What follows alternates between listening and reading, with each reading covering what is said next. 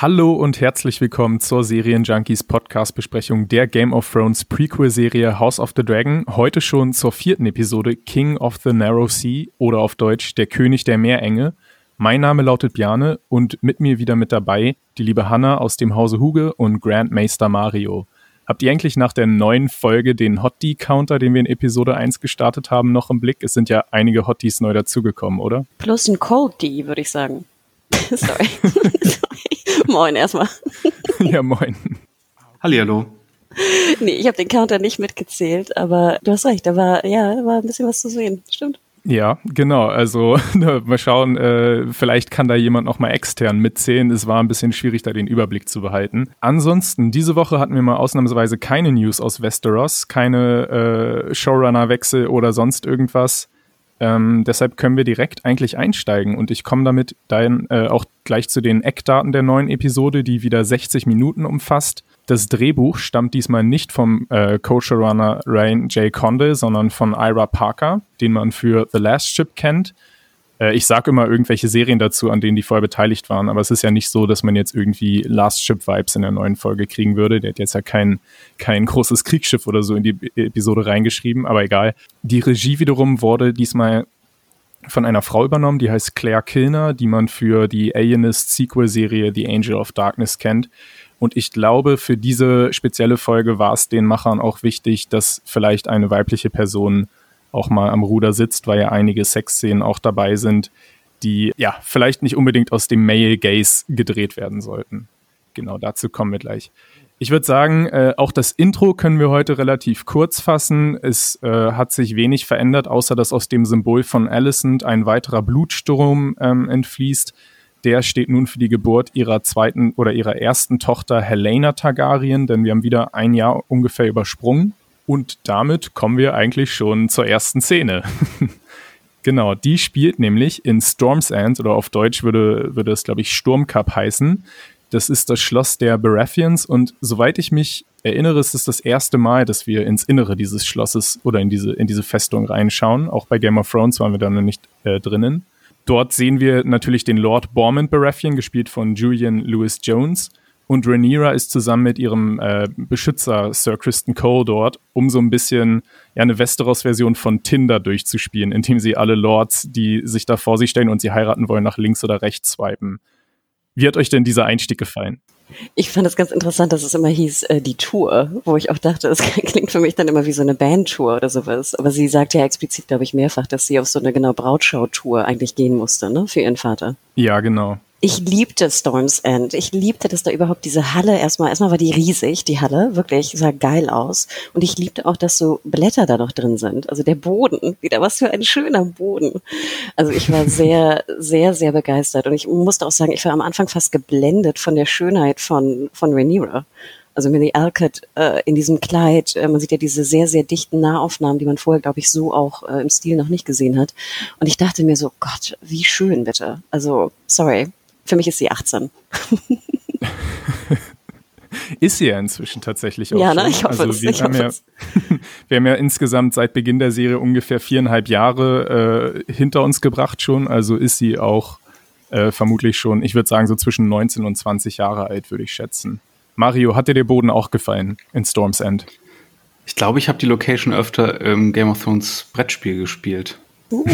Mit Haben sie es gut Erfolg. adaptiert vom Brettspiel? Ja, das Brettspiel ist sehr gut. Wer ist dieser kleine Bub, der sich da vorgestellt hat? Das ist ein Blackwood-Erbe Der aus dem Blackwood, Hause. genau. Ja, das, das Haus heißt Blackwood, genau. Top, sorry. Genau, die Blackwoods. Ich fand ja, ich weiß nicht, das ist auch, also ich, für mich gab es da sehr viel zu sehen in der ersten äh, Folge und zwar äh, in der ersten Szene. Und zwar sehen wir ja die ganzen Lords, wie sie so anstehen. Und ich mochte nicht so ganz im Kostümdesign, dass jeder sein Wappen so ähnlich irgendwie draufgenäht hat und draufgebatscht hat. Ich mochte ja immer besonders gern bei Game of Thrones und auch bei House of the Dragon, dass es mehr so subtil, sag ich mal, die Wappen reingesetzt wurden. Und ich weiß, bei den Mhm. Lannistern sind überall Löwen und sowas, aber ihr wisst, normalerweise ist das ja sehr subtil irgendwie eingewoben oder eingestickt in die Klamotte, die die Leute tragen oder die Lords tragen. Und hier dachte ich so, mh, müssen wir jeder so ein, weißt du, wie so ein aufgestickter Patch, weißt du, was, was Mütter früher so auf die Jeans gepackt haben oder sowas, ähm, müssen wir das wirklich bei jedem Haus sehen. Aber dann sehen wir den, den Blackwood-Jungen äh, und er hat ja sozusagen nur so kleine, was sind das, Vögel oder Raben, ich weiß gar nicht mehr genau, was das äh, Sigil ist von, von dem Haus. Aber das fand ich wahnsinnig schön, wie schön sein Kostüm war. Und dann sehen wir ja auch diesen Disput zwischen den Blackwoods und den ja. Brackens, ne, glaube ich. Ähm, genau. Und ich fand es cool. Ich fand es super cool. Ich, diese, dass die Welt einfach wirklich organisch lebt, in der wir da sind. Und dass dieses ja. Game of Thrones und dieser ganze Disput zwischen den einzelnen Häusern, dass der ja einfach auch schon damals so war. Also jetzt damals vor Game of Thrones. Ich fand's toll. Und ich fand krass, dass der kleine Bub da wirklich mit seinem Schwert äh, den, den äh, erwachsenen Mann da irgendwie absticht nachher. Vielleicht war das mit den Patches wie wegen der Konferenz, wegen der Hochzeitskonferenz hier so als Namensschild Hello, my name is das kann sehr gut sein, ne? Also wenn, wie sagtest du, Björn, anfangs, wenn es das Tinder-Game ist, dass alle dann irgendwie so ein Tinder-Badge tragen müssen, ne? damit man sie leichter unterscheiden kann. Kann sehr gut sein. Ja, Rhaenyra hätte auf jeden Fall auch noch den Altersfilter einstellen sollen, denn wir haben ja da erst diesen wirklich sehr, sehr alten Lord Dondarrion schon. Übrigens, ja, das ist der, äh, ein Urahne von Lord Beric Dondarrion, den wir aus Game of Thrones kennen, der mit dem, mit dem brennenden Schwert. Äh, ja, und auch der Blackwood ist ja, glaube ich, ein bisschen zu jung für ihren Geschmack. Und allgemein diese ganze, was du gerade sagtest, die Fehde zwischen den Blackwoods und den Brackens ist ja auch immer so ein netter kleiner Inside-Gag auch für Buchleser, weil George R. R. Martin hat da so ein, so ein Ding aus den beiden Familien gemacht, dass die einfach schon seit den ersten Menschen in Westeros sich auf den Tod verabscheuen, diese beiden Familien. Und niemand weiß mehr so richtig, warum eigentlich. Also die kommen beide aus den Riverlands und stehen damit im Haus Tully unter äh, haben aber beide auch viel mächtigere Armeen eigentlich als ihre Herren. Ja, und warum sie sich so hassen, weiß eigentlich keiner mehr so richtig. Das wurde einfach vergessen. Deshalb war das sehr schön, dass das hier nochmal eingebaut wurde. Sie wollen uns hier, glaube ich, auch schon wieder so ein bisschen eingewöhnen. So, wir haben hier den alten Mann als Option, wir haben das Kind als Option und dann wirkt der Onkel und diese andere problematische Sexszene am Ende nicht mehr ganz so schlimm, weil wir die, schl die schlimmeren Optionen schon gesehen haben hier. Stimmt, mag sehr gut sein, ne? Ja. Ja, es sieht ja auch natürlich so aus, äh, dass Reniva jetzt nach zwei Kandidaten schon keinen Bock mehr hat, aber sie ist ja in Wahrheit jetzt schon seit, seit mehreren Monaten da unterwegs auf der Tour und hat wahrscheinlich schon auch hundert andere Kandidaten gesehen, die vielleicht auch in ihrem Alter wären. Ich wollte gerade sagen, also ich finde, das kommt schon gut rüber, dass sie das wirklich irgendwie schon eine längere Zeit macht. Und ich dachte mir auch so, mhm. Gott, wie anstrengend. Also ich glaube, das möchte auch keiner machen. Ich finde, Millie Elkick hat auch sehr lustig gespielt, wie sie sich dann auch bei dem Mobbing von dem Blackwood so ein bisschen beteiligt. Das war so ein bisschen unerwartet auch für ihren Charakter. Und was mir auch aufgefallen ist, dass sie die ganze Zeit mit der Kette von Damon rumgespielt hat. Also in Anbetracht dieser Loser von Heiratsbewerbern hat sie dann irgendwie doch gerade an wen anders gedacht. Und vielleicht hatten die auch deshalb nie wirklich eine Chance in, äh, bei ihr. Ich habe es in Folge 1 gesagt. Ich wollte gerade sagen, Mario, du dachtest ja auch, ne, dass da sozusagen eine, eine irgendwas Sexuelles läuft zwischen Damon und Rhaenyra, oder? Na, das oder da? dass er sie zumindest so ein bisschen hergroomt, damit er eine Option hat. Und wir dürfen ja auch nicht vergessen, dass sie auch ihren Onkel ja lange nicht gesehen hat. Also er war ja auch viele Jahre in diesem Krieg und sie hat ihn gar nicht gesehen. Also zuletzt da auf Dragonstone und das ist ja auch schon ein paar Jährchen her. Aber ich muss mal sagen, also auch wenn ich diese Folge insgesamt nicht so toll fand, aber ich muss sagen, sie machen eine Sache sehr gut, dass sie die ähm, Rhaenyra-Darstellerin jetzt, obwohl es ja ne, die gleiche ist seit Episode 1, schon irgendwie in der ersten Folge habe ich sie ja noch für 8 gehalten und das 18 nehme ich jetzt auch ab. Irgendwie, das ist sehr seltsam. Ir irgendwie machen sie das gut. Wahnsinn, ne? Krass, ja. dass sie beides spielen kann. Mhm. Und sie ist, glaube ich, was sagtest du, Björn, irgendwann in der letzten Folge 22 oder so, ne? In echt? Ja, ach so, die Schauspielerin, das weiß mhm. ich tatsächlich gerade gar nicht. Aber ja, ich denke schon Mitte 20, vielleicht Anfang 20, ja. Krass. Krass. Ihr habt ja gerade schon ein bisschen Damon auch angesprochen, dass äh, was da jetzt eigentlich genau zwischen den beiden läuft. Und da kommen wir dann eben auch gleich zu der nächsten Szene. Rhaenyra hat die Nase voll von diesen ganzen Lords, die, die da in der Reihe stehen und will sofort zurückreisen nach King's Landing. Und auf dem Schiff wird sie da auch einmal kurz begrüßt von Damon, der mit seinem Drachen Caraxes so einen ziemlich gefährlichen Sturzflug auf sie ja, runterstürzt und äh, sie sich dabei auch ein bisschen den Kopf stößt. Und dann sehen wir aber auch schon in ihrem Blick so, oh, Damon, ich freue mich, dass er wieder da ist. Und dann auch das gleiche in der, in der Red Keep, wo dann Damon eben vor den König, äh, vor seinen Bruder tritt nach all den Jahren der Verbannung und auch tatsächlich die, äh, das Knie beugt. Und da sehen wir auch immer wieder recht eindeutige Blicke von Rhaenyra, aber eben auch von Damon. Wie hat euch denn diese Szene gefallen? Und Damons Haare vor allem. Wie hat, wie hat euch Damons neue Frisur gefallen? Yay. Also erstmal genau Haare. Yay. Fand ich gut. Ich finde, das sieht auch ein bisschen besser aus oder natürlicher aus, sagen wir so.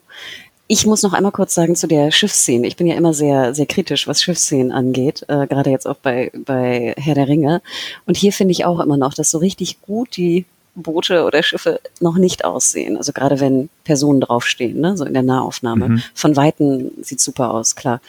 Aber ja, also ich denke, es ist äh, eindeutig, dass Rhaenyra sich freut, dass Damon zurück ist. Wo ich sagen würde, auch zur Verteidigung, sie hat ja auch wenig Leute, wenig Vertraute. Und ich meine, dass sie eine besondere Verbindung hat zu Damon, ist ja auch klar. Und ich meine, die ist ja schon ziemlich einsam da auch in der, in der Keep oder auf ihrer Tour oder ähnliches. Und da ist ja, sage ich mal, ein cooler Onkel im Normalfall, wenn es jetzt nicht inzestiös ist, ist ja auch ganz nett, einen coolen Onkel zu haben. Nicht inzestiös, nochmal okay. möchte ich betonen. Ich würde es noch zwei, dreimal betonen, sicher. Genau, nicht inzestiös, nicht inzestiös, aber einen coolen Onkel und eine coole Tante zu haben, ist ja auch was Schönes, sage ich mal, in so einem Familiengeflecht, was so kompliziert ist. Und wie gesagt, sie hat ja keine Vertraute mehr. Sie hat ja keine, keine Freundinnen oder Freunde mehr. Mario, was sagst du denn zu Damons neuen Haaren? Ich war viel mehr abgelenkt von, seine, von seinem neuen Hut. Meint ihr, die, die, die Krone hat er selbst gebastelt? Ich glaube nämlich schon, oder? Das sieht relativ selbstgemacht aus. War das Holz oder waren das so Krabbenscheren oder sowas? Krabbenbeine, Ich glaube, es waren eher Knochen. Oh. Ah. Also eins von den dreien wird es vermutlich gewesen sein. Ich dachte auch, das wäre von so einer Krabbe, weißt du, so die, die länglichen Krabben, also die größeren Krabben, die so längliche Dinge haben, dass es daraus irgendwie geformt hat. Ich fand die sehr cool. Also ich fand auch sehr geil, dass er da mit einer Krone einfach so ankommt, aber ja. dann die Krone auch äh, Viserys gibt. Und ich fand auch dieser Moment von Viserys und Damon fand ich sehr, sehr schön, weil ich meine, eigentlich mögen die beiden sich ja. Die sind ja auch mhm. Brüder und sie wollen ja sich auch mögen. Also Viserys will ja seinen Bruder auch mögen. Und ähm, ich fand das eine unheimlich schöne Szene, ehrlich gesagt. Aber sie war auch sehr tense, weil eigentlich, es ist ja der gleiche Move, den er beim Crabfisher gemacht hat oder beim Crabfeeder gemacht hat, dass er sich so hinkniet und dann Yikes, Yoink. Stabby Step. Ja, stimmt. Ja, das ist halt, finde ich, so eine interessante Verbindung. Dieses eigentlich, willst du jetzt meinen Thron oder willst du ne, meine Position haben oder willst du doch eigentlich einen unterstützenden Bruder sein, der dir auch hilft? Ich meine, er hat ja auch den Krieg mehr oder weniger beendet. Also ich finde diese, diese Verbindung zwischen Viserys und Damon, finde ich unheimlich schön. Weil ich glaube, dass Viserys eigentlich ihn mag und ihn als unterstützenden Bruder gerne haben würde. Ich fand auch tatsächlich das Manöver von Damon recht schön kalkuliert, dass er wirklich genau an die Grenze dessen gegangen ist, was möglich ist. Es ist natürlich ein riesiger Affront, mit der Krone dort vor den König zu treten. Aber was man vielleicht nochmal klarstellen muss, dieses Land, was er als König dann für sich beansprucht, die, die, die Meerenge oder die Narrow Sea dort zwischen Westeros und Essos, die gehört auch gar nicht zu, äh, zu dem Reich von Viserys. Das heißt, theoretisch war das wirklich vakant. Und es ist jetzt nicht irgendwie so, dass Damon da das Reich seines Bruders äh, okkupieren würde. Deshalb war es eigentlich ein ziemlich kluger Move und dass er dann eben dann gleich noch so ein Geschenk mitbringen kann, ist natürlich echt super. Und ja, ich frage mich, was Viserys jetzt mit der Krone macht. Tragen wird er sie wahrscheinlich nicht. Vielleicht hängt er sie an den Kühlschrank, damit jeder sie sehen kann. Und ansonsten, ja, ist jetzt gerade wahrscheinlich wirklich wieder ein bisschen Frieden zwischen den beiden. Und das sehen wir dann auch ganz schön in der nächsten Szene, nämlich der Gartenparty im Godswood, wo die beiden ja echt ganz schön am Rumbrown sind. Also Constantine auch, und Smith auch als Schauspieler beide total ausgelassen, was mir auch sehr gut gefallen hat. Und natürlich, die beiden Banausen machen sich über Allisons tolle Wandteppiche lustig, weil sie keine Ahnung von Kunst haben. Äh, ja, wie fandet ihr denn bei dieser Szene so die Vibes allgemein? Ist diese gute Stimmung wahrhaftig oder vielleicht trügerisch? Wir sehen ja natürlich auch im Hintergrund wieder Otto so ein bisschen finster reinblicken. Also ja, was ist euer Vibe bei der Szene? Ich fragte mich, sind die Wandteppiche, sind damit die, die sexy Wandbemalung gemeint eigentlich? Ja. Ich denke schon, ja. Und dann fragte ich mich, dann wäre es doch eigentlich auch in Damons Interesse, eigentlich sie sich anzuschauen, oder? Hier, vielleicht weiß er nicht, was, was er da verpasst. Wahrscheinlich nicht, oder? Ich finde es aber so süß, dass Alicent die allen zeigen will. Ja, das, äh, aber ich fand es auch ein bisschen echt krass, also wie abgebürstet sie da wird. Und ich meine, sie trägt ja auch so dieses schwarz-rote Kleid, was ja so sehr Targaryen-esque aussieht, ne? Also auch vom Wappen irgendwie rot-schwarz äh, so andeutet. Und ich fand es echt bitter, so runtergewatscht zu werden von, ne, du willst eigentlich irgendwie was Gutes machen und dann kriegst du erstmal so eine kleine Klatsche. Am Anfang der Folge hätte ich noch gedacht, das ist alles kalkuliert und alles Intrigenspinnen von Damon und so. Und am Ende der Folge war aber so, ah, whatever. Und seine ganze Ambition war eigentlich dahin. Deswegen war ich nicht mehr sicher. Was meinst du denn für eine Intrige von Damon? Also, was hast du Na, dass er sich mit deinem Bruder jetzt gut stellt. Also, dass er in Wirklichkeit noch mit Lord mhm. Corliss irgendwie so andere Pläne geschmiedet hat. Ich finde es ganz interessant in dem Inside the Episode, was HBO mal veröffentlicht. Da äußern sich ja die MacherInnen zu den äh, Episoden, was sie sich gedacht haben. Und der Miguel Sapochnik, der Co-Showrunner, der ist ziemlich tatsächlich auf dieser Welle auch mitgeritten und hat es immer so dargestellt, Damon kehrt jetzt zurück nach King's Landing, um irgendwie seinem Bruder doch noch mal eins auszuwischen. Also, dass er weniger auf Versöhnung aus ist, sondern dass er seinem Bruder irgendwie äh, wehtun will. Und er hat sich da eben das ausgesucht, was der König am meisten liebt, nämlich seine Tochter. Aber in dieser Szene jetzt zwischen Damon und Viserys, wo die beiden wirklich gute Laune miteinander haben, hatte ich das Gefühl eigentlich auch gar nicht mehr. Das wirkte wirklich aufrichtig von beiden. Also ich glaube ja auch immer noch, dass Damon eigentlich wirklich Rhaenyra heiraten will. Dass das eigentlich mhm. der Grund ist für seine Intrigen in Anführungsstrichen. Er will eine zweite Frau nehmen und er will Rhaenyra haben. Ob wir jemals seine erste kennenlernen? Wäre die zweite? Das muss man sich immer wieder vor Augen halten. es wird vielleicht so ein Running Gag, dass man sie einfach nie sieht, dass es immer nur erwähnt wird. Und am Ende wird er dann gered weddinged, weil er seine Whatever-Ehe da nicht eingehalten hat. Aber ich fand auch toll, also ich liebte, dass der Godswood, dass der ähm, kleine Garten und er sieht ja relativ klein aus, dass der noch so eine Seitenalkove Teil hat irgendwie. Mhm. Auch wunderschön beschmückt, die Kissen, der Boden wieder, ne, ein bisschen Laub. Ich fand's toll und ich fand auch toll, dass wir dann wieder Old Valyrian hören zwischen den beiden. Also da mhm. ist ja einfach ein starker Verbund. Und ich will jetzt, wie gesagt, ich will jetzt nicht, bitte, glaub mir, Onkel nicht äh, irgendwie pro reden. Aber ähm, ich kann verstehen, warum die beiden, sag ich mal, sich mögen in dieser Welt, in der wir uns da befinden. Also John und Danny waren auch, ne? Onkel und äh, Nichte, äh, Tante und Neffe, nur so nebenbei. Da wurde er nicht so gegroomt von ihr, das ist nicht zu vergleichen. Genau, das Grooming ist, glaube ich, das hauptsächliche Problem. aber, aber das Inzest an sich äh, ist ja eigentlich hier ne, an Tagesordnung. Genau, ich finde es halt immer ein bisschen merkwürdig, wenn, wenn der eine Part dann sozusagen den anderen Part kennt, wenn er noch so jung ist. Ne? Ja, das ist wirklich mhm. etwas äh, weird. Also vielleicht nur mal für die Leute, die Grooming nicht gehört haben und sich wundern. Also das ist, wenn eben ein älterer Mann meist äh, schon von früh auf bei einer jungen, beim jungen Mädchen äh, versucht, sich irgendwie einzuschmeicheln, eben in dem äh, in der Absicht, dann irgendwann mit ihr zusammenzukommen. Und das ist tatsächlich auch in der Buchvorlage recht gut äh, beschrieben, wie Damon das tatsächlich kalkuliert auch immer getan hat mit Rhaenyra. Also wir haben da nur einmal gesehen, wie er ihr diese valyrische Kette geschenkt hat, aber in dem Buch wird so beschrieben, dass er ihr ständig, immer wenn er von einer großen Reise nach Essos äh, zurückgekehrt ist, hat er ihr immer kleine Präsente mitgebracht und auch schon immer so ein bisschen ihre Nähe gesucht. Also das ist da vielleicht wirklich recht kalkuliert, was er gemacht hat. Eine Szene, die in dem Godswood auch sehr wichtig ist, ist so ein bisschen die Reunion von Rhaenyra und Alicent äh, die beiden haben sich jetzt ja auch schon länger nicht gesehen, weil Rhaenyra ungefähr ein Jahr lang unterwegs war. Und da haben wir auch so eine Art Versöhnung zwischen den beiden. Also die waren ja nie wirklich offen zerstritten, aber natürlich hat die Hochzeit zwischen Alicent und Rhaenyras Vater so einen Bruch auch bedeutet für die beiden. Und in der Folge oder in dieser Szene speziell wirkt es jetzt ja wirklich so, dass die beiden wieder auf Augenhöhe zusammengefunden haben. Also ja, habt ihr das Gefühl, dass vielleicht diese Freundschaft doch noch zu retten ist oder was sagt ihr? Ich finde es ja immer interessant, dass das ist ja immer so eine Spiegelung zwischen den beiden. Ne? Also Rhaenyra mhm. pupt rum, dass sie da auf ihre Tinder-Tour gehen muss. Und dann sagt natürlich Alison, wie schön ist das eigentlich, dass du von allen jungen Bachelors irgendwie der, der, der Königslande irgendwie verehrt wirst und alle wollen dich heiraten. Ne? Du hast mhm. eigentlich ja, eigentlich wollen dich alle. Und das macht ja auch so ein bisschen traurig, weil du denkst, so Alison hatte ja keine Möglichkeit, irgendwie auch mal zu erfahren, wie es ist, dass jemand anders vielleicht um ihre Hand anhält oder sie irgendwie gut findet. Sie ist einfach in dieses Komplott da reingefallen und hat halt dann Viserys ja. geheiratet, ne, so. Und das fand ich ganz interessant, diese Spiegelung, dass eigentlich beide sehr unglücklich sind mit dem, was sie tun müssen. Aber du denkst natürlich auch so, okay, was ist jetzt schlimmer, ne? Und ich glaube, es ist ziemlich eindeutig, was irgendwie schlimmer ist. Genau, ich fand es auch sehr bezeichnend, wie Rhaenyra dann relativ aus Versehen ihren eigenen Albtraum skizziert hat, dass sie auf gar keinen Fall in eine Burg eingesperrt werden will, um einfach nur noch Erben rauszu, rauszupressen.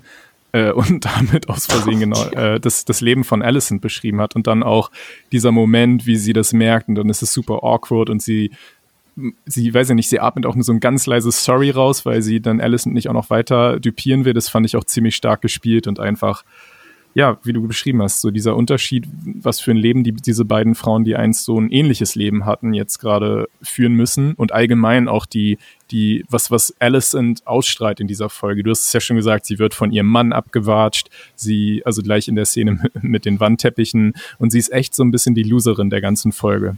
es ist ziemlich bitter auch mit anzusehen. Da hat der Trailer leider auch ein bisschen zu viel verraten, finde ich, wie das zwischen den beiden aus und weiter geht. Weil da hat man ja auch schon Szenen gesehen aus der, nach dem Castwechsel. Ja, das stimmt. Das fand ich auch ein bisschen gewagt. Äh, lassen wir vielleicht an dieser Stelle aber dann auch weiter aus. Aber ich glaube, man kann schon zum Ende dieser Folge erkennen, dass vielleicht da schon der nächste Bruch in der Freundschaft vorprogrammiert ist. Ich fand diese Szene aber vielleicht noch abschließend sehr schön, weil das war ja irgendwie auch so Good Times, oder? Also man, man hat ja fast noch so ein bisschen Hoffnung. Also Viserys und Damon mhm. Brown da irgendwie rum. Man könnte noch Hoffnung haben, dass vielleicht äh, Rhaenyra und Alicent auch in diesem, sag ich mal, in diesem Druck, äh, unter dem sie sich befinden oder ihren Auftrag, dass sie da irgendwie wieder zusammenfinden zueinander. Man hat ja noch irgendwie Hoffnung. Also nicht, dass man jemals denkt, alles wird gut in Game of Thrones oder House of the Dragon, aber ich fand ganz schön, dass man es so aufbaut. Das sind wahrscheinlich die goldenen Tage, an die man sich dann irgendwann zurückerinnert, wenn wenn es richtig abgeht und alles den Bach nieder, niedergeht, genau. Bevor wir zum großen Centerpiece dieser Episode kommen, äh, haben wir noch eine kleine äh, Sitzung des oder eine kurze Sitzung des kleinen Rates, weil das gehört ja auch immer zu House of the Dragon mit dazu. Erstmal wahrscheinlich euch auch aufgefallen, dass Rhaenyra jetzt endlich auch mal einen Platz am Tisch hat oh. und nicht mehr den Wein einschenken muss, war in unseren Augen, glaube ich, schon ein bisschen überfällig. Und natürlich ist das Thema wieder The Sea Snake, Lord Corlys Valerian, der äh, selbst nach dem Krieg auf den Stepstones immer noch äh, griesgrämig ist, weil seine Tochter verschmäht wurde vom König vor einigen Jahren und tatsächlich will er jetzt diese Tochter an wen anders äh, verheiraten, nämlich an den Sohn des Sea Lords von Bravos. Bravos, die Stadt, die kennen wir, das ist eine unfassbar reiche Stadt in Essos. Da ist eben diese, diese Bank, die auch für die Könige von, von Westeros immer total wichtig ist, dass man dort Kredite kriegt. Arya hat da viel Zeit verbracht und hat sich auch ausbilden lassen zur Elite-Killerin. Also die Stadt, die kennen wir durch Game of Thrones ganz gut die Frage, ob wir das jetzt auch in House of the Dragon wiedersehen werden. Aber auf jeden Fall ist dort eine neue Allianz äh, in der Entstehung zwischen den Seelords von Bravos und den Valerians, was eben auch den kleinen Rat jetzt ganz schön beängstigt. Mario, du als Nicht-Buchkenner, wie sehr juckt dich das jetzt eigentlich gerade, was die da besprochen haben? Weil wir ja zum Beispiel auch die Seeschlange gar nicht mal zu, äh, zu Gesicht kriegen. Bisschen wie in den ersten beiden Folgen mit dem Crabfeeder, nur dass wir Lord Corliss natürlich schon kennen und wir haben ihn ja auch schon in verschwörerischen mhm. Gesprächen gesehen. Ähm, hat mich ein bisschen gewundert, dass er hier gar nicht mehr vorkam, aber ich nehme an, ich bin gespannt, ob das die Absprache vom Ende der Folge dann eingehalten wird, dass äh, Rhaenyra jetzt dann tatsächlich ihn heiratet. Äh, seinen Sohn meine ich. Und ob sich das dann dadurch alles in Wohlgefallen auflöst oder ob, hm, mal sehen. Ich finde ja auch immer interessant, wenn man überlegt, dass ja sie nicht nur Interesse daran haben, dass Corliss jetzt nicht eine Verbindung mit, mit Bravos eingeht, sondern dass man ja auch fast genetisch denken muss, im Sinne von, holy shit, wenn Lena heiraten würde, äh, jetzt jemanden aus Essos, hat man ja auch immer die Sorge, dass dann dort auch Drachenreiter entstehen mittlerweile oder Drachenreiterinnen. Mhm.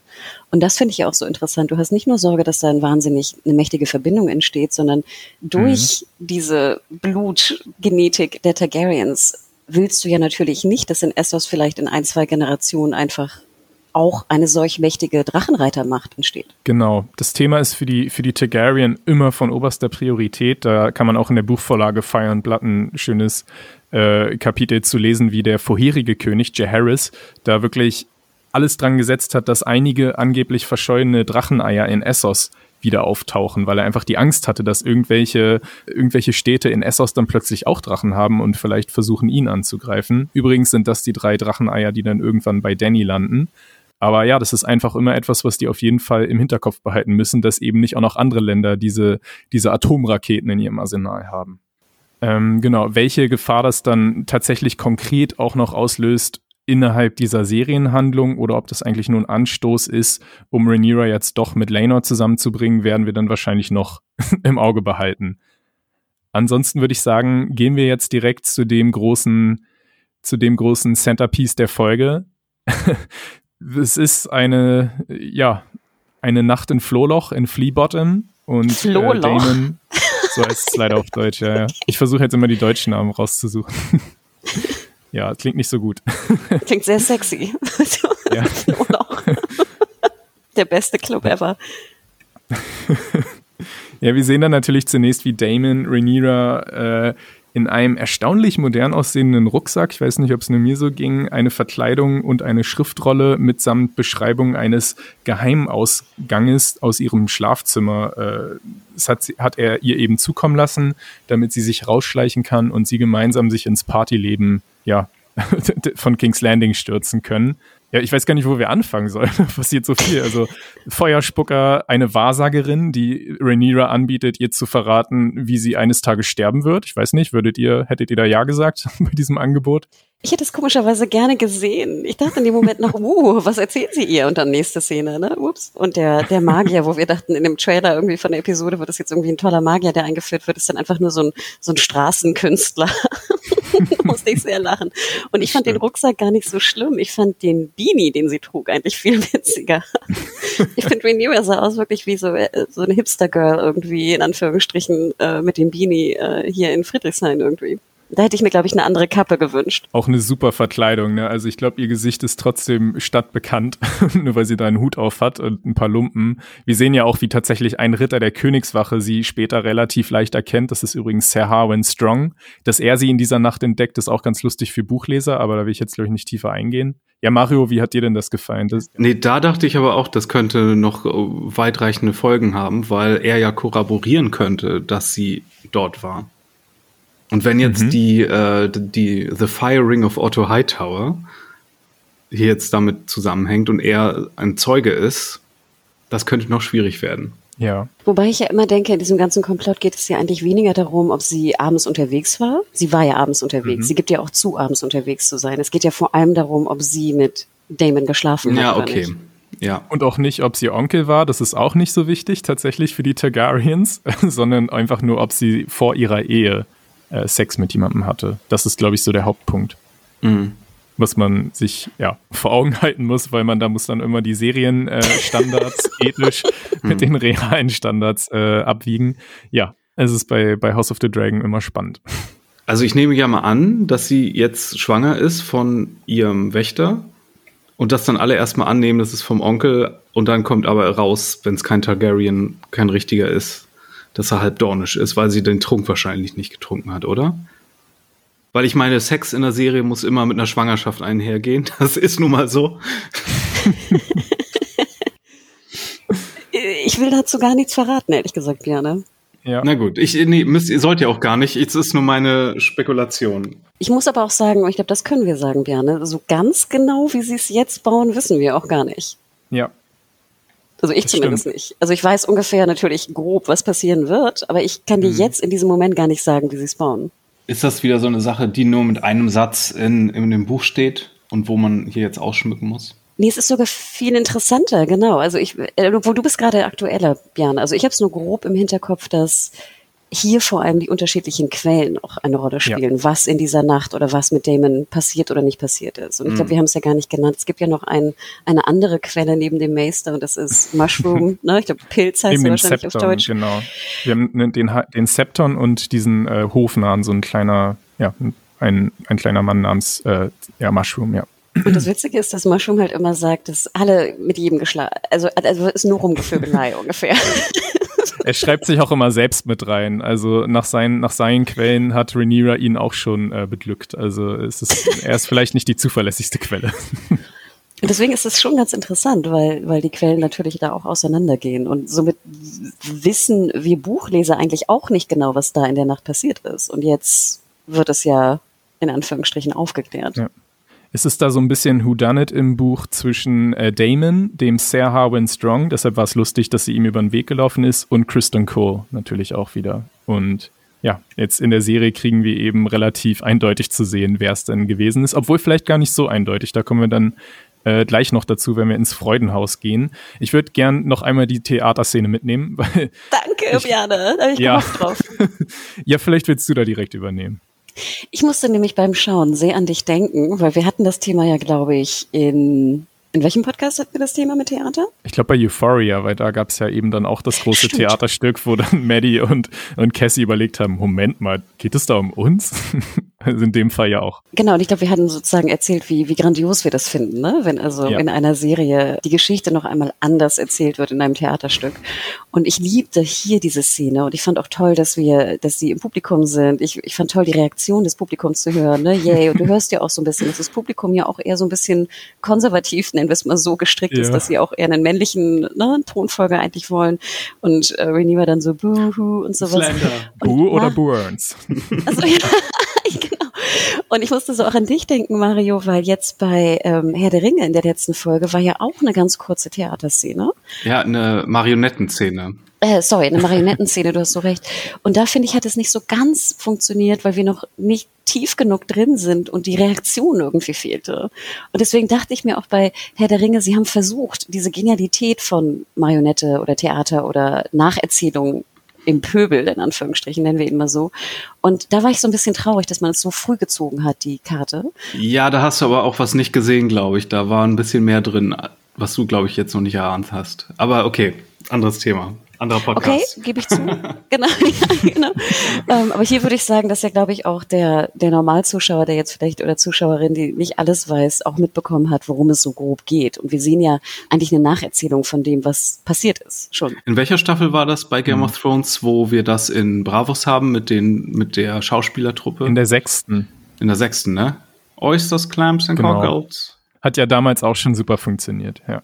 Ihr habt ja damals, glaube ich, auch, wenn ich mich richtig erinnere, ich war ja noch nicht im Podcast dabei, diese Zuschrift bekommen, dass vielleicht Cersei hinter diesen Theaterstücken steht. Also, dass sie da irgendwie die Gaukler von Westeros und Essos besticht, damit sie positiv über sie äh, berichten sozusagen. Und das könnte man ja in dem Fall auch wieder überlegen, äh, dass vielleicht da jetzt Familie Hightower irgendwie äh, die Leute schmiert, damit der Anspruch von Aegon dem Sohn von Alicent, nochmal unterstützt wird. Das ist tatsächlich auch wieder, sorry, heute bin ich sehr viel, dass ich sage, bei der Buchvorlage so, aber da kriegen wir das eben auch beschrieben, dass die äh, Ehefrau von, von Aegon, dem Eroberer, die, die jüngere Schwester, sorry, Hannah Rain, Rain sie heißt auch Rhaenys, oder? Also die Schwester heißt Rhaenys. Sie hat nämlich dort auch schon damals immer großen Wert darauf gelegt, den, den Künstlerinnen von, Wes, von Westeros viel Geld zuzustecken, was ihre Schwester Visenya immer für eine, für eine Geldverschwendung gehalten hat. Aber irgendwann hat man eben gesehen, wie sich das auswirkt, dass dadurch die Targaryen eigentlich erst an Beliebtheit gewonnen haben im Volk. Also Theater damals ist echt so das Medium, um irgendwie den, den, den Status auszubauen. Und vielleicht sollte Rhaenyra auch mal langsam anfangen, da die, die, äh, die Kunst zu, zu fördern. Wild. Das ist so, ja, die, die, was ist das, die Social Media Armee, ne? Von Putin und Co. ja. Okay. Ja, genau. hm, Propaganda-Armee. Apropos Kunst, äh, ich glaube, auch, auch wenn es uns allen schwerfällt, müssen wir jetzt leider in das Freudenhaus einsteigen. Genau, dort sehen wir nämlich eine sehr künstlerische Installation von einem Haufen nackter Menschen, die sich da rekeln und tanzen. Wahrscheinlich hat da der, der Künstler von Allisons Wandteppichen auch seine Inspiration her. Und da ist es auch wieder interessant, auf Rhaenyra zu achten. Also Millie Alcock spielt es da sehr lebendig. Man merkt geradezu, wie sie gerade so eine Art Sexual Awakening hat in diesem Moment, dummerweise in Anwesenheit ihres Onkels oder ja, für Targaryens eben nicht dummerweise, sondern praktischerweise. Und da kommt es ja, ja, es geht relativ schnell los, dass die beiden wild rummachen er die Hose runterzieht, dann sehen wir nicht genau, was da unten so vor sich geht. Vielleicht auch eine Anspielung an das Buch, dass eben die Quellenlage nicht ganz eindeutig ist. Und dann hat Damon doch wieder den, den Rückzieher, dass er es nicht durchzieht. Ja, meine Fragen an euch wären, was lief genau, wie weit sind die zwei gegangen und warum hat Damon eigentlich aufgehört? Mario, was denkst du? Aus dem gleichen Grund, warum er in Folge 1 so frustriert war, nehme ich an. Der da wäre? Na, dass er so ein paar Probleme hat mit seiner Potenz. Mhm und dann gemerkt hat, okay, das wird nichts und dann hat es ihn frustriert, nehme ich an. Das ja. war doch schon die Implikation in Folge 1 mit seiner, äh, mit, mit Sonja Mizuno. Mit seinem weißen Wurm. ja, das ist wahrscheinlich eine Lesart. Hanna, wie, wie hast du es interpretiert? Also ich bin, ich war auch so ein bisschen, also erstmal dachte ich mir so, du bist jetzt eine Jungfrau, ne? Du kommst das erste Mal da sozusagen raus. Und dann dachte ich mir auch so, boah, ja, also er geht ja schon jetzt auch nicht, äh, er geht ja schon relativ rough auch mit ihr um, finde mhm. ich. Ähm, für jetzt, wenn du, wenn du irgendwie deine, auch wenn es jetzt deine kleine Nichte ist, die du da einführst, dachte ich mir, okay, das ist jetzt schon relativ schnell. Und äh, ich fand interessant, dass ähm, sie sich dann noch umdreht ne, von der Wand. Mhm.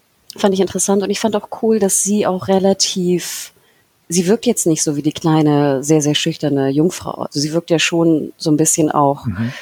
ähm, ich finde, sie wirkt nicht dominant, ist vielleicht das falsche Wort, aber sie wird, finde mhm. ich, schon relativ dominant jetzt im Vergleich. Und ich weiß, glaube ich, dass in diesem Behind the Scenes oder Inside the Episode, glaube ich, sagt die Regisseurin, dass es mhm. auch so eine Art Machtspiel ist. Also dass ja. Damon, ich weiß nicht, ob sie es sagt, aber dass Damon auch ein bisschen erschrocken ist, dass sie, sage ich mal, auch die, die dominante, ähm, den dominanten Part übernimmt. Und dass das mhm. ihn so ein bisschen abturnt, im wahrsten Sinne des Wortes, und er dann nicht performen kann, so wie Mario sagt. So habe ich das nicht gesehen. Also ich würde auch weiterhin sagen, dass Damon irgendwie Potenzprobleme hat. Wenn ich das richtig mhm. verstanden habe in der ersten Folge, kriegt er ja weiterhin einen hoch, aber er kann nicht finishen. Mhm. So habe ich das eher verstanden. Und deswegen dachte ich mir hier, okay, es scheint doch was anderes zu sein. Aber ich glaube trotzdem jetzt als Fazit der Szene, dass er sie nicht penetriert. Ja. Warum bringt er sie eigentlich dahin? Ich meine, es könnte natürlich auch ein Komplott mit Lord Corliss sein, um sozusagen ihren Status zu mindern, dass sie nicht mehr so viel wert ist auf dem Hochzeitsmarkt und deswegen dann der König sozusagen doch noch in die Ehe mit äh, dem mit seinem Sohn einwilligt. Ich glaube ja weiterhin, dass er will, dass er sie heiraten kann.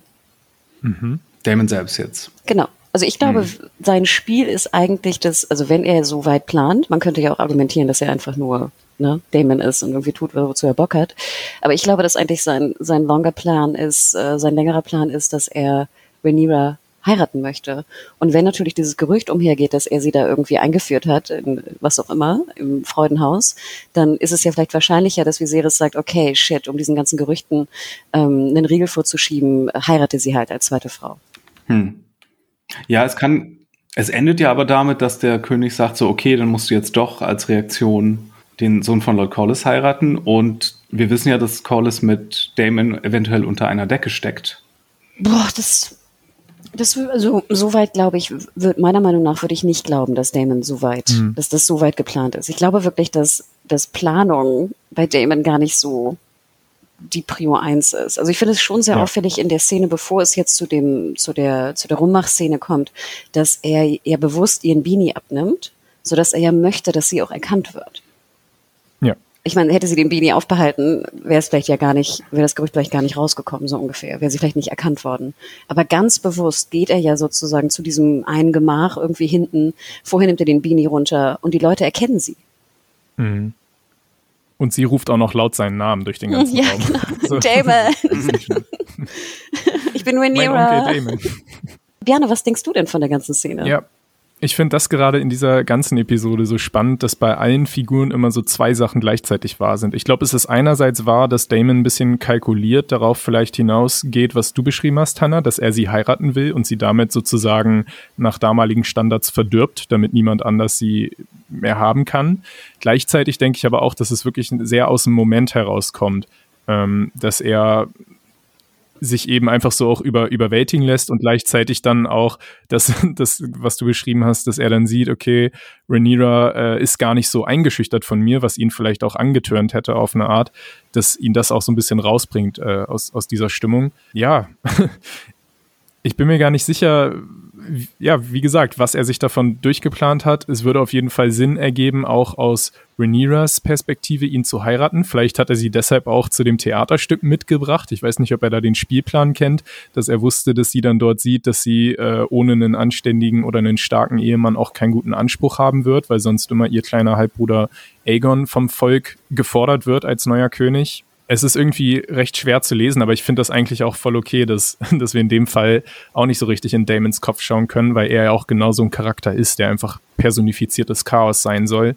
Äh, deshalb fand ich es ganz gut. Wenn es ihm wirklich nur darum ginge, dass er mit ihr schlafen will, hätte er auch direkt durch den Geheimgang bei ihr in, ins Schlafzimmer eintreten können aber ich glaube, er wollte eben auch basierend auf dem Gespräch, was wir vorher im Garten hatten, ihr so ein bisschen das echte Leben zeigen und so. Und vielleicht war das mit dem Verführen dann auch einfach eine spontane Eingebung an dem Abend. Er betont ja auch immer wieder dieses, wir sind ne, die, die Nachfolgen der Drachen, wir können uns einfach nehmen, was wir wollen. Also das ist ja mhm. auch so ein mhm. bisschen seine, diese alte Targaryen-Logik im Sinne von, wir sind einfach gottgleich und können machen, was wir wollen. Und auch du kannst machen, was du willst.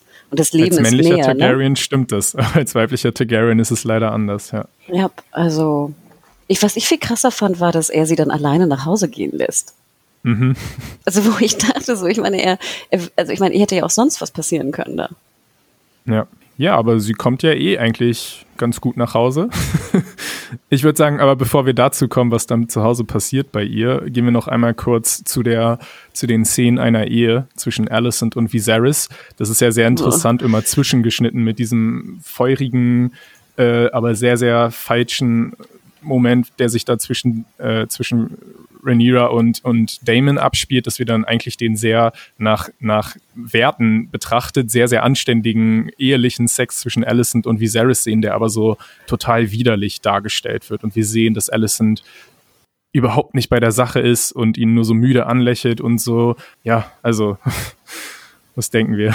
Also, wie fandet ihr eigentlich diesen Einfall, dass man das so gegeneinander schneidet? Ah, das ist so ein bisschen so diese Game of Thrones Logik, habe ich mir das Gefühl, ne? dass, dass das irgendwie gegeneinander geschnitten werden muss. Ich weiß nicht, also ich fand das, aber es war natürlich bitter und es verdeutlichte natürlich auch, ne? die eine versucht irgendwie sich zu befreien, in Anführungsstrichen sexuell. Mhm. Und die andere hat halt dieses äh, Los der Ehe. Und ich meine, Viserys scheint ja, ihm scheint es ja ziemlich schlecht zu gehen, aber in einer, in einer Echt?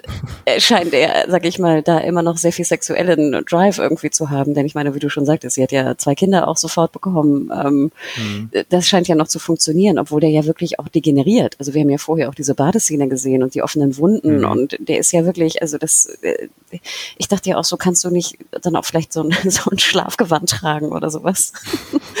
also ähm, ja, es, es verdeutlichte natürlich nochmal diese Spiegelung zwischen dem Los von Alicent und Rhaenyra. Und es ist ja auch interessant, dass Alicent sich ja auch keinen Geliebten holt. Hätte sie ja vielleicht auch machen können. Mario? Ja, es war wieder so eine Oh, the Humanity-Montage. So, oh, das bringt einen wirklich zum Nachdenken, wie diese beiden Dinge parallel gestellt werden. Das ist sehr Game of Thrones, ja zu dem Punkt, dass Allison sich einen Liebhaber suchen könnte. Ich glaube einfach, wir sehen ja auch, wie strenggläubig sie ist, haben wir jetzt schon mehrmals betont bekommen. Ich glaube, das ist für sie einfach gar nicht vorstellbar. Und das ist eben auch so schade, dass sie einfach niemals diese, diese Freuden haben wird, die Rhaenyra da hat. Äh, ja, wieder dazu natürlich nicht incestuös gemeint, aber einfach Rhaenyra, wir sehen ja, wie sie, wie sie wirklich auch gerade so ein bisschen die Freude an, an sich selbst entdeckt und so. Und es ist ja einfach, genau, wie, wie wir gesagt haben, so dagegen gespiegelt, wirkt das Schicksal von Alicent umso düsterer. Aber hier ist jetzt meine Sexszene jetzt auch in der nächsten, jetzt danach, die wir, glaube ich, auch wirklich mal shippen können, guten Gewissens. Rhaenyra, frustriert von der Abfuhr Damons, nimmt sich nämlich den Mann, der sowieso schon vor ihrem Schlafzimmer steht und den sie, glaube ich, schon immer irgendwie ganz süß fand, Sir Kristen Cole. Und wir sehen da, wie er sich anfangs sehr, sehr äh, zurückhält, weil er einfach auch ein sehr, sehr ähm, pflichtbewusster Mann ist und das Zölibat geschwört hat, um den weißen Mantel der Königsgarde zu tragen, Königswache. Und den, dann legt er den ja auch so symbolisch ab. Sein Zölibat wird abgelegt und erst ab dem Moment kann er auch so richtig loslegen. Ja, aber können wir das so einfach schippen, weil ja. Weil ich habe nicht das Gefühl, als hätte er hier Nein sagen können. Das wollte ich nämlich auch gerade sagen. Also oh. ich finde konsentmäßig hättest du jetzt deiner Prinzessin Nein sagen können, wirklich? Ich meine, wenn sie schon ja. Otto bringt für seinen Plauderquatsch, dass äh, er seinen Job verliert und vielleicht sogar mehr. Ich glaube, wenn er sich hier verwehrt hätte, hätte, oh, das hätte gefährlich werden können. Und das Krasse ist ja, ich meine, wenn es rauskommt, dass er mit ihr geschlafen hat, ich meine, dann wird sein, sein Kopf abgehackt. Also der ist des Todes ja. geweiht. Ja, damned if you do. Damned ich meinte mit, dass wir das shippen können. meinte ich, dass sie grundsätzlich im. Ja, Bjana, how dare you? Dass sie grundsätzlich im gleichen. sie sind grundsätzlich erstmal im selben Alter, sie sind erstmal nicht verwandt, das finde ich schon mal schön. Und ich finde, in der Episode wird auch vorher äh, relativ oft betont. Wir haben das einmal, wo er sie da in, in äh, Storm's End beschützen will vor dem brutalen Anblick dieses kleinen Kampfes. Dann beschützt er sie, als sie sich den Kopf stößt auf dem Boot und er wünscht ihr davor auch noch eine gute Nacht so und das wirkt alles schon sehr, sehr liebevoll. Also für mich war recht eindeutig, ja, dass ich verlange auch immer von Leuten, die mir eine gute Nacht wünschen, dass sie mit mir schlafen. so, du Kopf. dass sie mir dienen müssen. Okay, that's it. Nee, Aber also er sagt es ja auf eine ganz sanfte Art und so. Also ich hatte schon das Gefühl, dass er, dass er in sie verliebt ist. Deshalb hätte ich jetzt auch den Consent da einfach mal mit drauf projiziert. Aber gut, natürlich, diese, diese Toxic Work Relationship, die ist natürlich dann schon auch da. Das habe ich ein bisschen übersehen. Ich glaube, du ja, hast recht, dass wir. Der Machtunterschied. Dass wir sagen sollen, aber dass das schon hier die verbotene, zu bevorzugende sexy Romanze ist. Ich glaube, die, die Serie würde dir, glaube ich, recht geben, ja. In diesem Moment. Immerhin eine. ich, ja, ich weiß nicht, ob das nochmal wiederkommt, aber ich meine, bei Game of Thrones kann es natürlich auch in der nächsten Folge sein, dass da irgendwie eines dieser kleinen Vögelchen das auch mitbekommen hat und dann ist der Kristen Cole ganz, ganz schnell ne, auf heißen Kohlen. Ja, und ich meine, we awkward. Ich meine, du bist dein Leben lang in dieser Garde, ne? Also äh, äh, was wird in Zukunft passieren? Und wir sehen ja dann auch die Blicke und was, was heißt das jetzt? Ne? Und wenn also, das Baby dann mit äh, dunklen Haaren aus der Prinzessin rauskommt, uiuiui. Ja gut, das hat bei, bei Cersei auch niemanden gewundert, dass die alle blond waren. also Stimmt. die Menschen vielleicht auch nicht so super schlau. ich weiß nicht, ob da Gen, Genbiologie schon erfunden war in der Zeit, aber ja was mich trotzdem noch interessieren würde, ist so ein bisschen, wir haben ja schon gesagt, wir haben eine weibliche Regisseurin, die auch beschrieben hat, dass sie versucht hat, da eine, eine weibliche Perspektive auch in diese Sexszenen reinzubringen. Und ich fand es auch besonders verglichen mit Game of Thrones in den ersten Staffeln, wo ja eine Emilia Clark leider, also ich sag leider, weil sie das später auch mal angedeutet hat, dass sie es bereut hat, relativ viel enthüllen musste. Da haben wir jetzt wirklich auch bei beiden äh, Schauspielerinnen die Situation, dass sie da deutlich äh, einfach in, geschmackvoller sich inszenieren können und da einfach nicht so dann auf die nackten Brüste draufgehalten wird. Ähm, das fand ich einfach, das stach noch mal ein bisschen heraus im Vergleich zu der Mutterserie. Ja, ich hoffe natürlich, dass in der heutigen Zeit, und ich gehe immer ganz stark davon aus, dass es halt auch einen Intimacy Coordinator irgendwie am Set mhm. gab, weil, wie du schon sagtest, Emilia Clark hat ja auch erzählt, dass sie noch nicht mal irgendwie einen Bademantel oder so bekommen hat, äh, in Staffel ja. 1, wo das ja irgendwie noch nicht gang und gäbe war an Sets. Und hier hoffe ich das auch. Also ich, ich gehe sehr stark davon aus dass dem so war. Ja. Und dass es halt eine sehr ähm, guter, äh, vorgeplante Szene war, was sie zeigen, was sie nicht zeigen. Ähm, und ich fand auch weiterhin ganz interessant, dass also Venera da ja auch sehr, ich finde, du merkst schon, dass da die Targaryen äh, Nachkommen vielleicht ein bisschen sich halt auch das nehmen, was sie wollen, mhm. was ich interessant finde. Ob es jetzt, wie gesagt, consensual war oder nicht, können wir immer noch, können wir weiterhin diskutieren. Aber das fand ich schon interessant, das auch zu sehen. Ja, das war die, das war die Nacht, die Nacht der Nächte, die wahrscheinlich noch viele Konsequenzen haben wird in den nächsten Wochen. Tatsächlich bleibt ja diese Nacht auch kein Geheimnis. Wir sehen gleich, wie ein kleiner Spion, der aus irgendeinem Grund in dem Freudenhaus da auch rum, rumlaufen darf, das weitergibt. Da kommt ein sehr interessanter Punkt, der von den Büchern abweicht, äh, dass tatsächlich die, das Spionagenetzwerk von Miseria, also der, der Freundin von, von Damon betrieben wird, die man dort als White Worm bezeichnet, das ist ihr Spitzname die gibt das weiter an Otto, kriegt dafür Geld. Also das ist Ottos Quelle sozusagen. Und Otto strauchelt ja oder zaudert ganz schön damit, ob er jetzt seinem König diese Nachricht überbringen soll. Einerseits glaube ich tatsächlich, weil er den Mann mag und er weiß, dass es ihm unheimlich wehtun wird, das zu erfahren von seiner Tochter. Andererseits natürlich auch, weil er weiß, don't kill the messenger und so, äh, dass er mit so einer Nachricht groß Gefahr läuft, äh, abgestraft zu werden. Und ich weiß nicht, wie fair fandet ihr den Viserys in dem Umgang mit Otto dafür, dass er ihm ja eigentlich nur die Wahrheit mitgeteilt hat? Ich hatte das Gefühl, das war ja auch so ein bisschen, sag ich mal, wenn wir das Gespräch auch mit Rhaenyra und Viserys nehmen, was glaube ich davor stattgefunden hat oder danach, also ich weiß gar nicht mehr, wie die Reihenfolge danach. war. Ja. Aber es klang für mich ja auch so im Sinne von, dass Visera, äh, dass Rhaenyra sagt, ich heirate, also ich, ne, ich heirate so, ja. Lenor, mhm wenn du dich endlich trennst von deinem Berater, der nicht das Beste für dich im Kopf hat. Und das ist ja auch ein Punkt, den wir ja auch schon angesprochen haben, glaube ich, in der letzten Folge, ne? Dass also Hightower als Hand natürlich die Frage, ob er wirklich das Beste möchte für Viserys. Also das sagt sie ihm ja explizit. Und so habe ich mhm. eigentlich das im Endeffekt auch verstanden, dass sie sagt, hey, ich heirate Lenor, wenn du dich von Otto als Hand trennst. Mhm. Ich glaube, es sollte auch so ein bisschen so diesen väterlichen Doppelstandard von ihm als König unterstreichen, weil er sie ja buchstäblich sozusagen den, den Lords von Westeros hier ne, zur Heirat mehr oder weniger prostituiert. Aber wenn sie dann tatsächlich mal Sex hat, dann ist das auf einmal, geht das auf einmal gar nicht. Aber äh, zumindest irgendwie war das nur für die eine Szene, weil ich glaube, in der späteren Szene sollte schon äh, gezeigt werden, dass der König hier dass das so eine Momentgeschichte war und dass er eigentlich Otto jetzt trotzdem noch ihm seine ganzen Dienste hoch ansieht und dass er ihn nicht gerne feuert, dass das jetzt auch eine eher strategische Entscheidung mhm. ist. Es war ein sehr verwirrendes Feedback-Sandwich, was Viserys, genau, wenn wir da schon ein bisschen ja. vorgreifen zu der Entlassung Ottos als Hand, immer wieder so, ja, du bist ein toller Freund und du hast mich betrogen und deine Tochter hat mir, hat mir Wärme geboten, aber du hast sie nur als Doppelagentin eingesetzt. Also es geht immer auf und ab und am Ende weiß Otto wahrscheinlich gerade auch nicht, ob er jetzt befördert wird oder entlassen, aber ja, das ist, glaube ich, so die typische Art von Viserys, dass er einfach ja nicht so, nicht so eindeutig ist. Genau. Ja, und im Endeffekt ist es ja auch nicht eindeutig. Also zum einen würde ich ja auch sagen, dass das kleine Vögelchen da von, von dem weißen Wurm ja auch gar nicht jetzt mhm. wirklich weiß, ob sie ihre, Jungf ihre Jungfräulichkeit verloren hat in der Szene mit Damon. Also es ist ja immer noch nicht, mhm.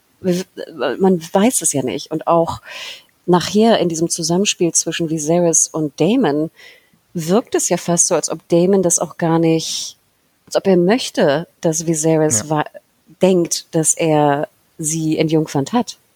Also das fand ich noch einen interessanten Twist. Denn ich meine, Damon hätte ja, ja auch sagen können, hey, ich habe mit ihr rumgemacht, ich wollte sie groomen, was auch immer, aber wir haben es nicht vorzogen. Was auch immer. Whatever. oh, du weißt, was ich meine, ne? Aber nein, ja. er, er, er sagt ja nicht, dass er, er es nicht getan etwas, hat. was er nicht getan hat. Also er gesteht es implizit so. Und das ist in meinen Augen wieder ein typischer Damon-Move, sehr selbstzerstörerisch, so wie er letzte Woche auch allein sich dieser ganzen Armee gestellt hat.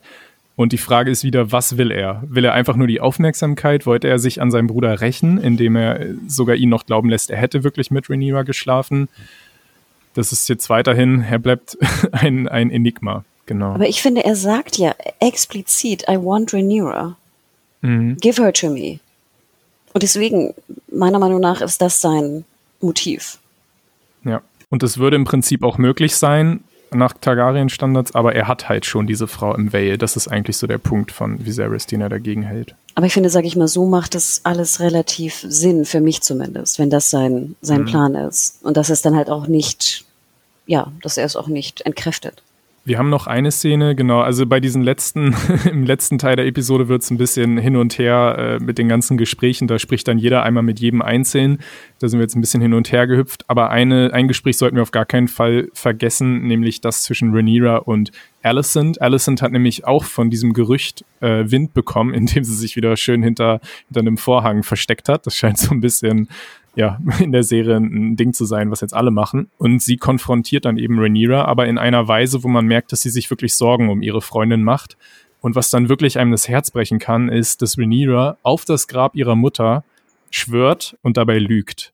Also sie lügt natürlich auf eine sehr schwammige Art und Weise, dass sie sagt, ich hatte keinen Sex mit Damon, dabei natürlich den ganzen Christen-Teil weglässt, von dem ja aktuell wirklich noch niemand äh, was wissen kann nicht mal da waren Spione anwesend. Aber sie sagt ja auch, er hat, er hat mich, er hat mich nicht berührt, was ja wirklich Bullshit ist. Und Rhaenyra hätte ja auch mit Damon geschlafen. Sie tut so, als ob sie das niemals getan hätte. Also das nehme ich mal an, wenn in Serien, du hast Mario, du hast gesagt, wenn in Serien Sex gehabt äh, wurde, ist immer eine Schwangerschaft die Folge und wenn eine Lüge ausgesprochen wird, rächt sich das eigentlich auch. Also erwartet, was erwartet denn ihr hier für Konsequenzen oder Babys und zerbrechende Freundschaften.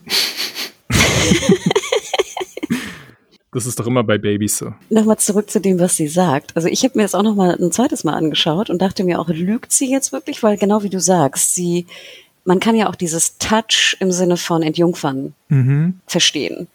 Und wenn also es jetzt nicht zum Vollzug kam mit Damon, würde ich sagen, lügt sie nicht direkt. Aber es ist natürlich schon so ein bisschen, ne, I did not have sex with this woman, ne, so ungefähr. Also ja. es ist schon, es ist, sag ich mal, das ist schon, ne, es holpert so ein bisschen. Aber ich fand auch krass, wie, wie gut sie lügt, in Anführungsstrichen. Mhm. Oder wie gut sie das kaschieren kann. Also ähm, Rhaenyra, glaube ich, ne? Und ich fand es auch sehr schön, dass Alicent ihr ja auch glaubt, ne? Sie glaubt ihr. Sie glaubt an Rhaenyra.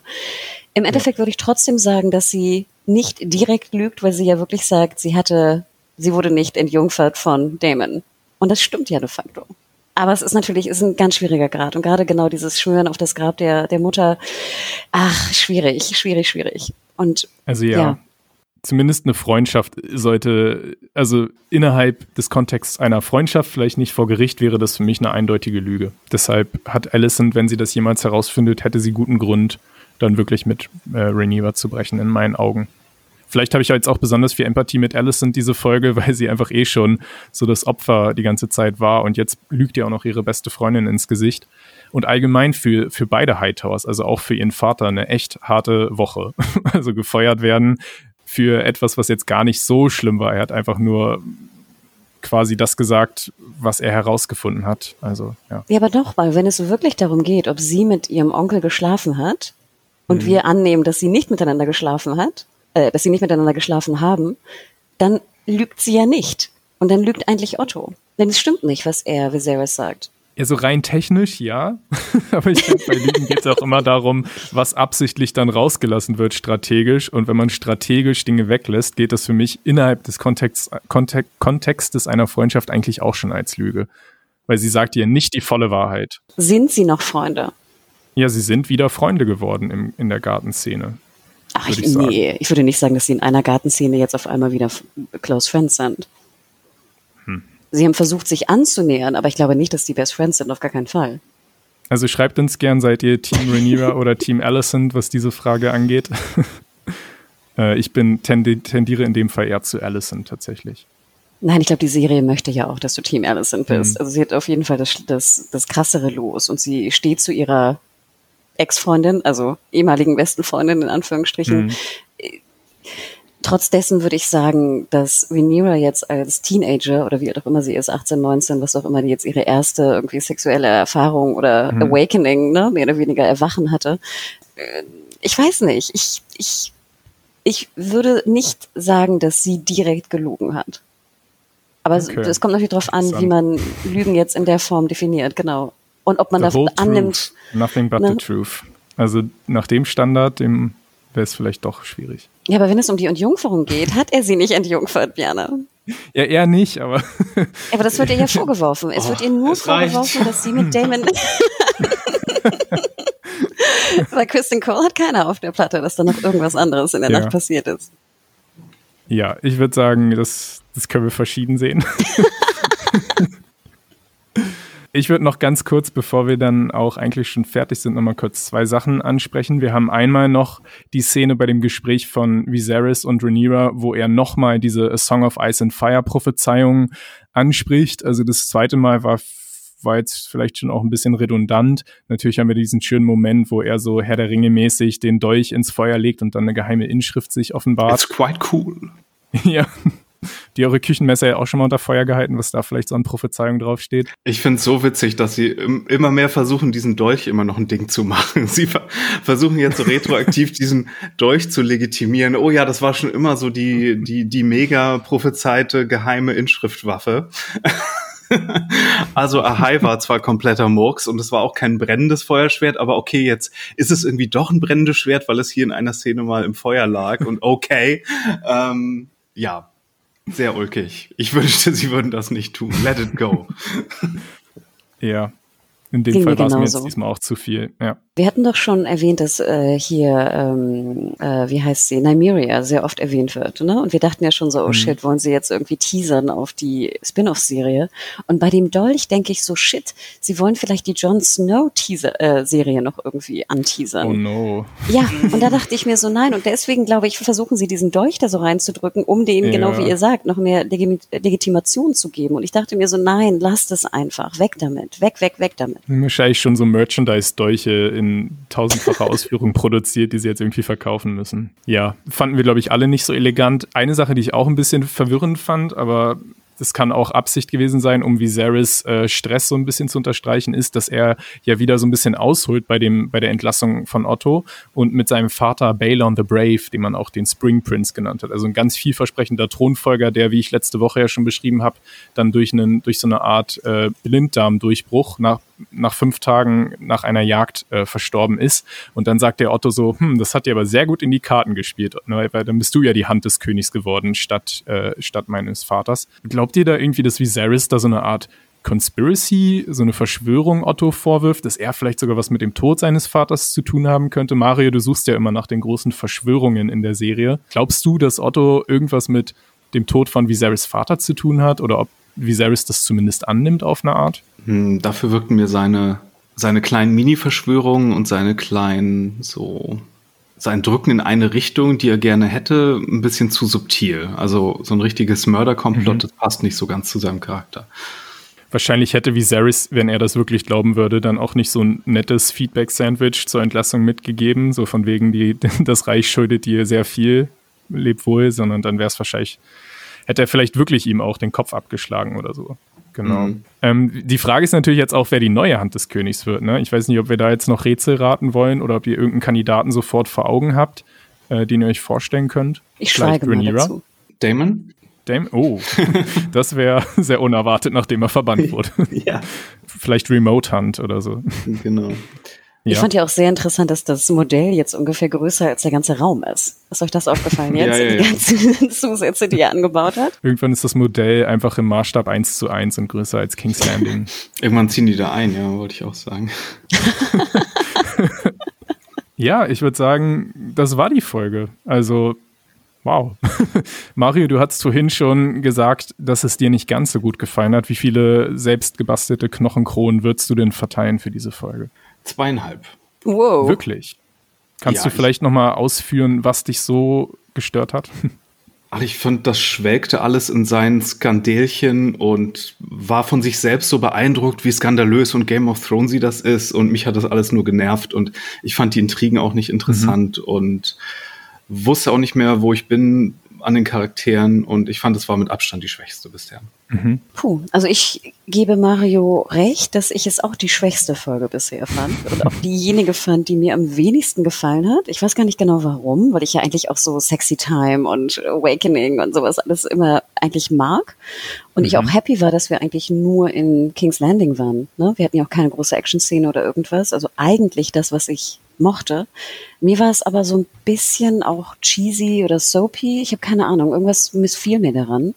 Ich würde aber nicht so weit gehen, da jetzt zweieinhalb zu geben. Also bei mir ist es immer noch eine, eine starke vier, vier Kronenfolge, die ich auch wichtig finde jetzt für den weiteren Verlauf. Und ich finde, da waren viele Szenen drin, wo ich drüber nachdenken muss und das mag ich immer. Also ich meine, wir sehen das ja auch in unserer Diskussion. Wir sind uns ja auch in vielen Dingen nicht ganz einig und das schätze ich an Serien, dass wir da selber irgendwie eine Meinung fällen müssen.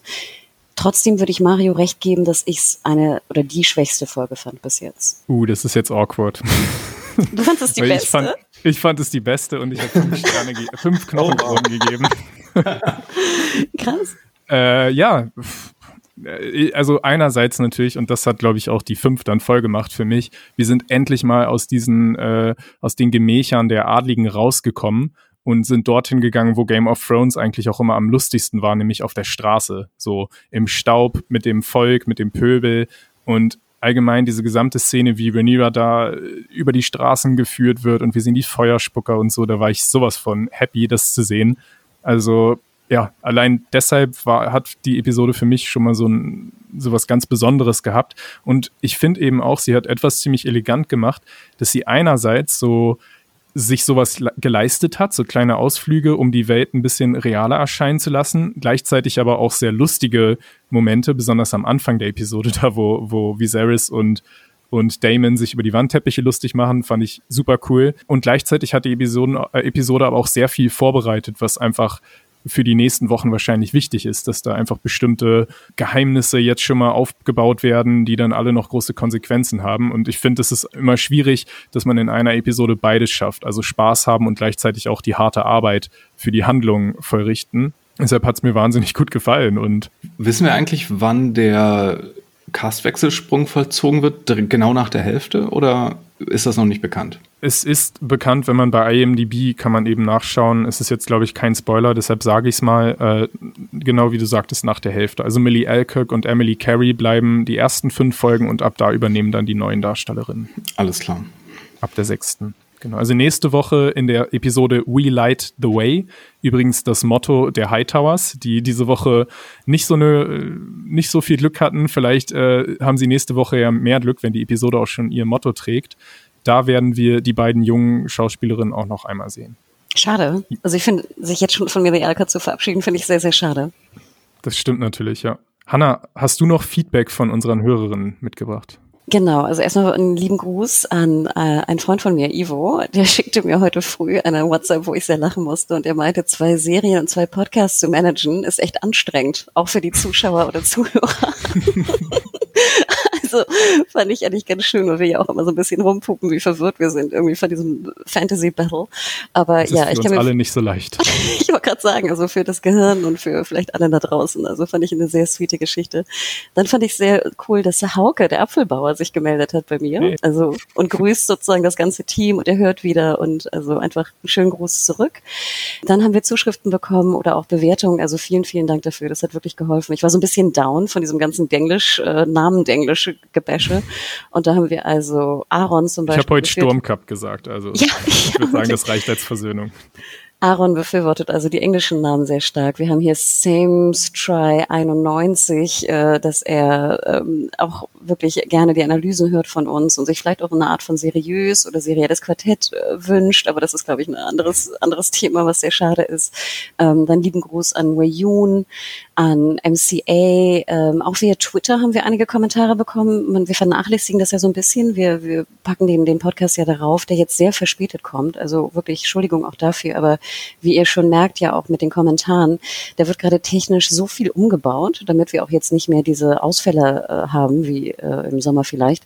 Also da ist ein riesen, riesen technischer Hackmack irgendwie gerade zugange, der auch uns äh, extrem viel abverlangt. Das hat aber auch damit zu tun, dass natürlich die Folgen einen Tick später hochgeladen werden, erst bei YouTube. Also sorry dafür. Lieben Gruß an Norbert, Tiffy J, Kellertreppchen, kennen wir auch noch von früher. Nari was hier. Also ja, Kommentare und hoffentlich Business as usual mit einer sehr, sehr gut funktionierenden Technik dann in Zukunft wird hoffentlich zeitnah kommen. Also für alle, glaubt uns, es ist auch für uns ein sehr, sehr anstrengender Moment gerade.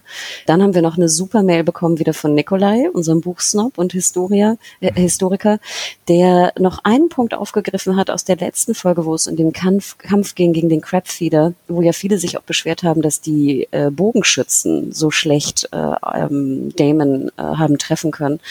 Und da betont er nochmal, und darauf bin ich gar nicht gekommen. Klar, ich meine, das, das Ziel bewegt sich. Es ist immer schwierig, glaube ich, ein bewegendes Ziel zu treffen.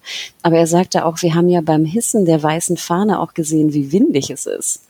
Das fand ich eigentlich einen sehr, sehr schlauen Punkt. Also, dass auch wahnsinnig viel Wind war, was das natürlich für Bogenschützen auch nochmal schwieriger macht. Entfernung, Wind, äh, bewegendes Ziel ähm, und noch viele andere sehr, sehr schlaue Dinge hat Nikolai geschickt. Also vielen, vielen Dank für das gesamte Feedback und den Support. Ähm, tat sehr, sehr gut. Danke euch. Bogenschießen ist echt schwer. Ich habe das neulich, meine Freundin kann das sehr, sehr gut und ich habe dann auch einmal schießen dürfen und habe den Pfeil zehn Meter am Ziel, an der Zielscheibe vorbeigeschossen und wir haben ihn erst nicht wiedergefunden, deshalb durfte ich dann auch nicht schießen. Also es, ist, es war nicht mal windig, es war einfach schwer. Ja, Hanna, ähm, wo findet man dich eigentlich bei Twitter, wenn man sich dann dort auch nochmal mit Feedback oder Diskussionen an dich finden möchte? Ich bin at Hanna Huge bei Twitter und at MediaHore bei Instagram und äh, Mario, wo bist du? At Firewalk with Me mit zwei E. Mich findet ihr unter dem Handle Bojack Bockman und ja, es hat mich wieder sehr gefreut. Wir haben es diesmal sogar noch ein bisschen kompakter hinbekommen als letzte Woche. Wenn wir uns so weiterentwickeln, sind wir dann zum Finale bei, bei schlanken 10 Minuten Besprechungen. ich hoffe, es passt jetzt so langsam von der Länge auch für die Leute. Immer gehört, dass es manche stresst, wenn so viel Podcast da ist. Deshalb wollen wir da ein bisschen dran arbeiten. Ja, es hat mich sehr gefreut, dass ihr beide auch wieder mit dabei wart. Ähm, auch, dass wir heute mal ein paar Meinungsverschiedenheiten hatten, ist vielleicht auch erfrischend. Äh, genau, ich freue mich sehr auf nächste Woche. Die Episode heißt We Light the Way. Und bis dahin, macht's gut. Ciao. Tschüssi. Ciao.